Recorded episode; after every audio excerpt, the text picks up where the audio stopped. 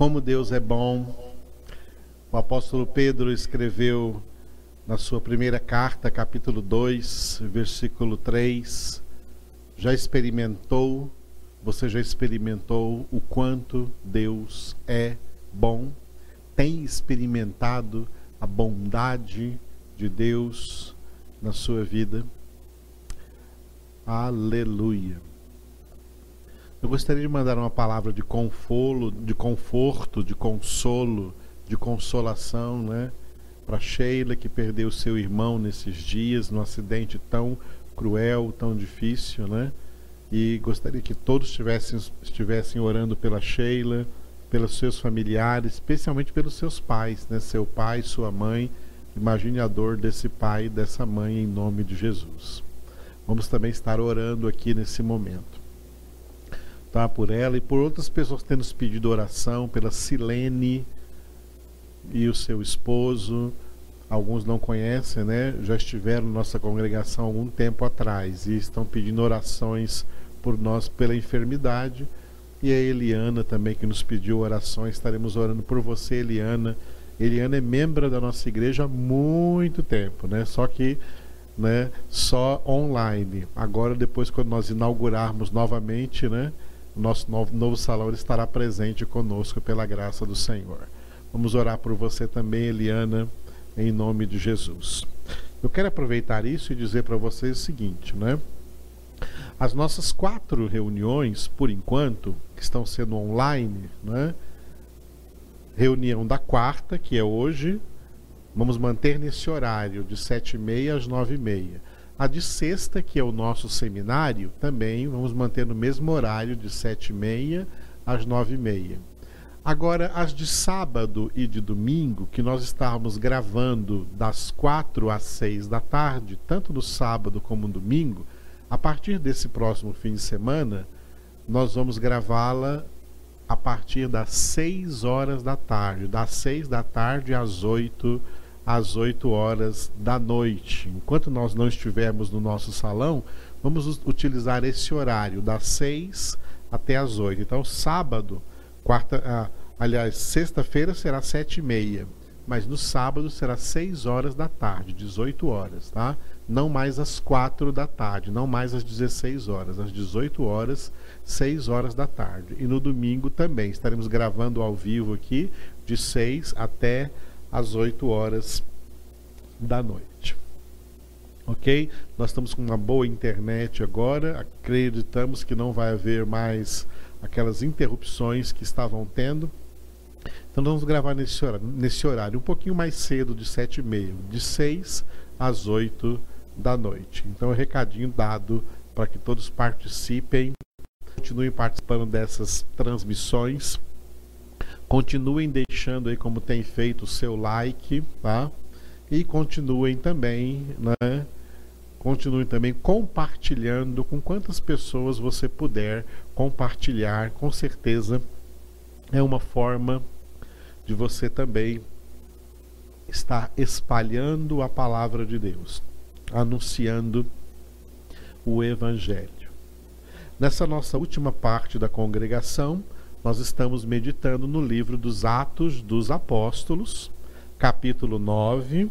Estamos nos primeiros 30 versículos, cujo título é Saulo. Esse é o personagem importante aí desses primeiros 30 versículos do capítulo 9 de Atos, a conversão de Saulo, que se tornou o apóstolo Paulo. Nós já vimos que esse texto, eu sempre estou repetindo esses slides, mas sempre você está notando que a gente vai renovando os slides à medida que avançamos. Esse texto tem duas partes, em Damasco, de um, do versículo 1 ao versículo 25, em Jerusalém, do versículo 26 ao 30. Nós estamos ainda em Damasco, Atos 1, de no, Atos, Atos 9, de 1 a 25. Esse texto de Atos 9, de 1 a 25, está dividido também em duas partes: conversão, a conversão de Saulo, de 1 a 19, e pregação, do 20 ao 25. Nós estamos agora na pregação, já passamos pelo texto da conversão. Pregação, Atos 9, 20 a 25. Nós já vimos que esse texto aí, dessa pregação de Paulo, né? Ele tem uma introdução e um desenvolvimento. A introdução, versículo 20, pregação em Damasco. E versículos 21 a 25, desenvolvimento, o efeito contrário dessa pregação, tá? As primeiras pregações de Paulo acerca de Jesus não tiveram aquele efeito de converter ninguém. Teve um efeito contrário até das pessoas não receberem não receberem este evangelho, OK? Então, estamos no desenvolvimento, efeito contrário. Atos 9 de 21 a 25. Esse texto está dividido assim: versículos 21 e 22, todos atônitos. Os que ouviram a, a pregação de Paulo lá em Damasco, os judeus que ouviram essa pregação de Paulo ficaram atônitos. E versículos 23 e 25, eles deliberaram pela morte de Paulo, né? deliberação de morte. Paulo já foi ameaçado de morrer aí logo no início da sua conversão. Nós estamos neste pequeno texto de dois versículos, todos atônitos. Atos 9, de 21 e 22 nós já vimos o versículo 21 no domingo, levantando questionamentos. E vamos ver o versículo 22 hoje, agora, confundindo judeus. Atos 9, 22, confundindo judeus. Saulo, porém, mais e mais se fortalecia e confundia os judeus que moravam em Damasco, demonstrando que Jesus é o Cristo. Então, mais uma vez, Saulo, porém, mais e mais se fortalecia e confundia os judeus que moravam em Damasco, demonstrando que Jesus é o Cristo. Amados, nós vimos domingo que a palavra de Deus, que é a verdade, verdade que é o próprio Jesus Cristo, o Filho de Deus, que declarou, João 14,6: Eu sou o caminho e a verdade e a vida, ninguém vem ao Pai senão por mim. A palavra de Deus, ela, ela causa dois tipos de efeitos, tá? Dois tipos de efeitos. Ou efeito de conversão ou efeito de aversão. Não existe meio termo. A palavra de Deus sempre vai causar no meio da humanidade esses dois tipos de efeitos um efeito que julgamos positivo, altamente positivo, o efeito da conversão, mas também um efeito que nós julgamos negativos, nós não gostamos desse efeito, mas ele é um efeito real e, diga-se de passagem, na maioria da humanidade que ouve o evangelho, que ouve a palavra de Deus, é o efeito de aversão, tá? Aversão os convertidos, os aqueles aqueles nos quais ela produz o efeito da conversão, essas pessoas, como o próprio Saulo de Tarso, se voltam completamente para Deus, se voltam completamente para Jesus. Mas as pessoas que não são convertidas, que sofrem o efeito da aversão, elas se tornam verdadeiras inimigas do Evangelho, inimigas da palavra de Deus e inimigas, portanto, de quem também prega para eles a palavra de Deus, querendo até a morte deles. Que é o que vai acontecer com Saulo aqui. Vão desejar matá-lo aí em Damasco, aonde ele começou a pregar o evangelho a palavra de Deus tem esse duplo efeito. Outros dois nomes para esse duplo efeito. A palavra de Deus, ela tem o efeito de atrair, mas também tem um efeito de repelir. A palavra de Deus tanto atrai como também repele. Ela atrai pela conversão e repele pela aversão. Ok? A palavra, nesse sentido de atrair e repelir, a palavra de Deus atrai os eleitos de Deus. Aqueles que Jesus chamou em Mateus 22, 14 de poucos escolhidos. Aqueles acerca dos quais Paulo escreveu em Efésios capítulo 1, versículo 4, que foram escolhidos por Deus em Cristo antes da fundação do mundo para serem santos e irrepreensíveis diante de seus olhos. A palavra de Deus, ela atrai eleitos e repele pecadores ou meramente chamados, os muitos chamados. Por isso muitos são chamados, mas poucos os escolhidos. A palavra de Deus, ela atrai eleitos, repele chamados e repele pecadores que ao ouvirem essa palavra experimentam aversão a essa palavra, aversão ao evangelho.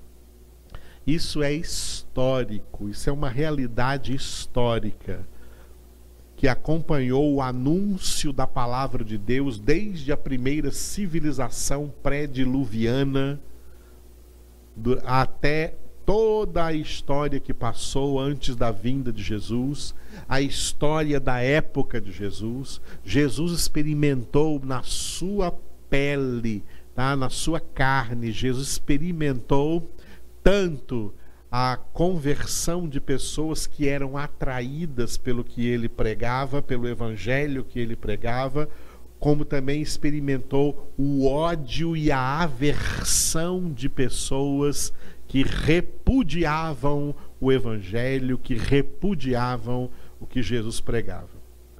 Depois de Cristo, essa foi a história na, no ministério dos apóstolos, no ministério dos discípulos, no ministério da igreja cristã durante todos os séculos. Continuou sendo esse o efeito produzido no evangelho pregado após a reforma protestante no mundo de 1517 para cá. O evangelho pregado no mundo sempre sempre opera essas duas coisas, ou conversão ou aversão, ou atração ou repulsão. Ou pessoas são atraídas ou pessoas são repelidas.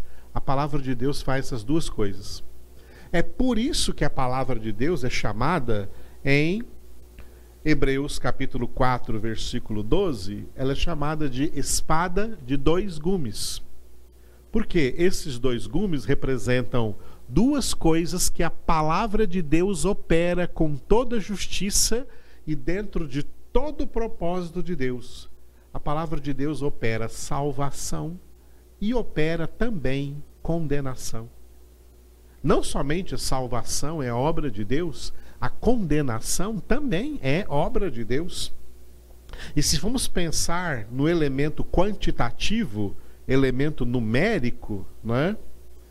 A maior, o maior número de pessoas são os que são condenados do que os que são salvos, porque os que são salvos, nas palavras do próprio Jesus, são os seus poucos escolhidos. São aqueles poucos que acertam pela porta estreita e andam pelo caminho apertado, como Jesus disse em Mateus 7, a partir do versículo 13. Entrai pela porta estreita, porque larga é a porta e espaçoso o caminho que conduz à perdição, e são muitos os que acertam com essa porta. Estreita, porém, é a porta, e apertada apertado caminho para a vida, e são poucos os que acertam por essa porta. Amados, O que muita gente não gosta de ouvir, mas é a verdade é esta: a salvação não é para muitos. A salvação não é para a maioria. A salvação é para poucos. Os poucos que entram pela porta estreita, os poucos que perseveram no caminho apertado. Esses poucos são aqueles que ouvem a palavra e são atraídos e são convertidos. Todos os outros ouvem a palavra e experimentam aversão, porque a palavra está repelindo a eles, tá? E delegando-os ou relegando-os à sua justa e eterna condenação. Enquanto que aos verdadeiros convertidos, a palavra ministra a salvação. Isso é uma coisa importante quando eu falei de quantidade, porque a mente de Deus não funciona como a mente do homem que dá valor à quantidade. Deus dá valor à qualidade. E essa qualidade a qual Deus dá valor se chama santidade. O propósito de Deus nos salvos é que sejam santos. A maioria da humanidade não será santificada, não será santa, será condenada. Quando Satanás vinha na presença das pessoas que estavam reunidas em congregação para adorar a Deus, para cultuar a Deus, os filhos de Deus se reuniam, Satanás vinha também entre eles, lá no livro de Jó. Satanás vinha se vangloriando quando Deus perguntava para ele: Da onde vem Satanás? Eu venho de dar voltas pelo mundo. O sentido de Satanás dizer aquilo, a atmosfera daquele texto, ele está se vangloriando porque ele está querendo dizer diante de Deus que a maioria das, dos homens no mundo estão do lado dele, tá? são dominados por ele. E a Escritura confirma isso. 1 João 5,19: O mundo inteiro jaz no maligno. Mas Deus não está aí para a quantidade. Aí Deus chama a atenção de Jó, desculpe, errei. Deus chama a atenção de Satanás para um único homem, para um, olha, olha a quantidade que interessa para Deus. Um homem, um homem. É como se Deus dissesse para Satanás assim: Olha, eu sei que esses, essas pessoas todinhas estão nas suas mãos, Satanás, mas e quanto a Jó? Vamos falar sobre Jó? O que você acha de Jó? Ele também é como essas pessoas que você domina sobre elas? Não, Jó, olha o que o próprio Deus disse acerca de Jó para Satanás. Ele é um homem íntegro, um homem reto, um homem temente a Deus, um homem que se desvia do mal, e Deus, ali naquele texto, você pode ler os capítulos 1 e 2 de Jó, Deus diz na cara de Satanás o que deixa, o, deixa Satanás possuído de raiva. Não há na terra nenhum homem como ele. Não há na terra nenhum homem como Jó. Olha só. É por isso que Deus se interessa é por qualidade, não por quantidade. Por quantidade, a maioria está tudo na perdição. A maioria é porta larga, a maioria é caminho espaçoso. O fim disso é a perdição. Salvação é para poucos. Salvação é para poucos. Olha, além desse caso de Jó, veja no livro das Crônicas, quando o rei Asa foi recebeu na sua casa, no seu palácio, tá? o profeta o profeta Hanani. E o profeta Hanani veio trazer para ele uma mensagem. Infelizmente o rei Asa, tá? ele teve aversão da mensagem de Deus através do profeta Hanani. E o que o profeta Hanani falou para ele foi o que o profeta Hanani falou para ele foi: olha, os olhos de Deus estão em toda parte, olhando para a humanidade toda, para mostrar-se forte. Não com todo mundo, mas para mostrar-se forte para aquele homem, aquela pessoa, uma pessoa, olha a quantidade que Deus procura. Aquela pessoa cujo coração é íntegro para com ele, cujo coração é totalmente voltado para Deus. Tá vendo aí? Deus procura essa qualidade e não quantidade. A mesma coisa nós lemos também, como é precioso este versículo do último capítulo, último capítulo, tá? do livro do profeta Isaías, tá? Livro do profeta Isaías. Esse eu quero que você veja aí.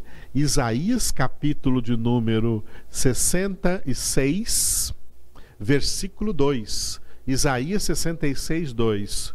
Porque a minha mão, Deus falando, porque a minha mão fez todas essas coisas, e todas vieram a existir, diz o Senhor. Mas, no singular, hein? O homem para quem olharei é este, o aflito e abatido de espírito, e que treme da minha palavra. Uma tradução melhor, porque eu já analisei esse versículo palavra por palavra desde o hebraico, tá? Então, o homem para quem olharei é este, o quebrantado e contrito de espírito e que treme diante da minha palavra. É para este homem que eu olharei, diz o Senhor. É interessante como todo mundo quer que Deus olhe para ele, para si, para os seus problemas, para as suas circunstâncias, atenda as suas orações. Mas o que Deus está dizendo que ele vai olhar é para quem? Ele vai olhar para aquele homem quebrantado, para aquele homem contrito, homem que se humilha diante de Deus, homem que treme diante da palavra santa de Deus. É para esse homem que Deus vai olhar, porque esse homem faz parte desses poucos escolhidos que entram pela porta estreita e caminham com perseverança no caminho apertado. E olha o que Pedro escreveu, 1 Pedro 4,18: se é com dificuldade que o justo é salvo. Onde vai comparecer o ímpio? Sim, o pecador. A palavra de Deus nunca vai, como existem por aí ilusões, fantasias religiosas, a palavra de Deus nunca vai converter a humanidade inteira porque este não é o propósito de Deus. A conversão vai acontecer naqueles cujos nomes já foram escritos no livro da vida do Cordeiro desde antes da fundação do mundo. A esses a palavra vai alcançar, vai atrair, vai converter, vai salvar vai santificá-los e levá-los para a glória. Todos os outros jazem no maligno e com o maligno serão lançados no estado de eterna condenação o, o lago de fogo e de enxofre. Porque o propósito de Deus terá sido cumprido na Sua palavra cabalmente sobre a face da terra, quer na salvação, quer na condenação. Paulo experimentou logo de cara pessoas não sendo atraídas pelo evangelho que ele pregava, pelo testemunho de Jesus que ele dava, testemunho autêntico e pregação autêntica, um homem verdadeiramente convertido, entrou nas sinagogas de Damasco. Saulo foi uma por uma das sinagogas de Damasco E nós vimos no versículo que vi, no versículo 21, que vimos domingo, que a pregação dele não converteu ninguém, levantou questionamentos. E vemos aqui que as pessoas não ficaram convertidas, que os judeus dessas sinagogas ficaram confundidos. Peraí, estamos confusos? Estamos confusos? Esse aí não é o Saulo de Tarso? Esse daí não é o que foi formado aos pés de Gamaliel? Esse aí não foi o que estava lá aprovando a morte daquele Estevão que pregou lá no Sinédrio e depois foi apedrejado? Esse aí não foi aquele que recebeu cartas, autorizações das autoridades religiosas de Jerusalém para chegar aqui em Damasco e prender todo mundo? E agora está aqui nas nossas sinagogas. Nós recebemos ele na sinagoga porque ele tinha essa fama de ser o Saulo de Tarso que morava lá em Jerusalém, formado aos pés de Gamaliel, um grande, grande judeu, e de repente ele chega aqui agora como um, um grande cristão pregando o evangelho de Jesus Cristo, dizendo que e dizendo e demonstrando nas escrituras que Jesus Cristo, Jesus é o Cristo, o Messias prometido nos 39 livros do Antigo Testamento. Os judeus não se conver... os judeus a quem Paulo pregou ali em Damasco, nessas sinagogas, eles não se converteram eles não foram atraídos para Cristo mediante essa pregação de Paulo, essa pregação inicial de Paulo. Eles, eles entraram em confusão, eles acabaram sendo repelidos. E por que especialmente fala de judeus aqui? Falar de judeus aqui é importante. Porque jamais existiu um povo na face da terra mais preparado para receber Jesus, para receber o Evangelho, do que os judeus, do que o povo de Israel. E, no entanto, eles são o povo que mais rejeitaram Jesus. Não receberam Jesus. Tiveram seus corações endurecidos. O Evangelho produziu neles aversão e não conversão.